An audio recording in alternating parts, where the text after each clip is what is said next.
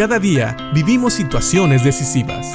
La Biblia nos da seguridad, nos anima y nos instruye. Impacto Diario con el doctor Julio Varela. Cuando uno estudia administración, a uno le enseñan que es bueno planear. Específicamente hay que tener planes a corto y a largo plazo, y posiblemente algunos a mediano plazo. ¿Por qué es bueno planear? Porque eso también te ayuda a tener objetivos en tu vida. Y aunque no lo creas, en la Biblia también tenemos versículos que hablan de ponernos objetivos como creyentes. Es bueno saber cómo debemos vivir y tener planes, objetivos claros, objetivos a corto y largo plazo.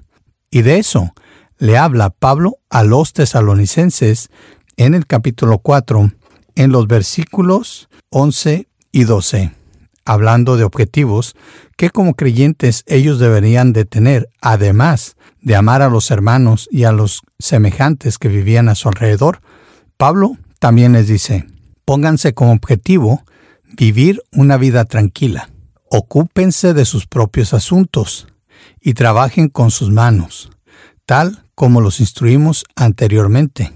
Entonces aquellos que no son creyentes respetarán la manera en que ustedes viven y ustedes no tendrán que depender de otros. Aquí vemos algunos objetivos que Pablo le pone a los tesalonicenses especialmente para que tengan un buen testimonio hacia con aquellos que no eran creyentes. Vivir una vida tranquila, es decir, no ser pendencieros o peleoneros, y también no ser metiches, porque les dice aquí, ocúpense de sus propios asuntos. Hay gente que dedica mucho tiempo a asuntos que no le corresponden, asuntos en los que ni siquiera les han pedido que se involucren. Y Pablo habla a los tesalonicenses y básicamente les está diciendo que no se metan en los asuntos de los demás. Claro, habla aquí cuando no se les invita a participar de ellos porque a veces habrá personas que busquen a un creyente para que les dé consejo. Eso es diferente. También otra cosa que les dice Pablo es que como creyentes deben de trabajar. Sí, en estos tiempos había un problema y algunos creyentes no querían trabajar. Y vamos a ver después por qué. Pero tenía que ver con el hecho de que Jesucristo había dicho que iba a volver por ellos y algunos con ese pretexto no querían trabajar porque pensaban que el Señor de todos modos ya iba a venir. Entonces, ¿para qué trabajar? Pero sabes, todavía tenían que comer, así que dependían de otros, eran una carga para otros familiares, tal vez amigos, tal vez otros creyentes de la comunidad que los estaban sustentando. Pero, claro, no estamos hablando de personas que trabajaban en el ministerio o de otra manera, sino de personas ociosas que no querían trabajar de ninguna manera. Por eso, algunos creyentes en el área estaban perdiendo credibilidad. Esto es lo que estaba afectándoles.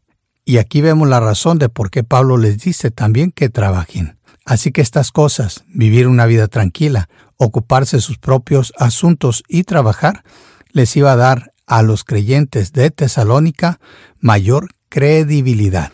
Iba a ayudar a que los no creyentes respetaran la manera en que viven, es decir, el hecho de que fueran creyentes.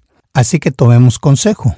Nosotros también debemos aprender a vivir una vida tranquila. Debemos aprender a ocuparnos de nuestros asuntos, o en otras palabras, a no ser metiches y a trabajar. Sí, como dije, Hoy en día también hay misioneros, personas que dependen de la generosidad de las iglesias y otros hermanos, pero son personas que están trabajando tiempo completo predicando el Evangelio, llevando las buenas nuevas, esparciendo las buenas noticias. Eso es diferente, porque se le apoya a personas que sí trabajan, porque el obrero siempre es digno de su salario.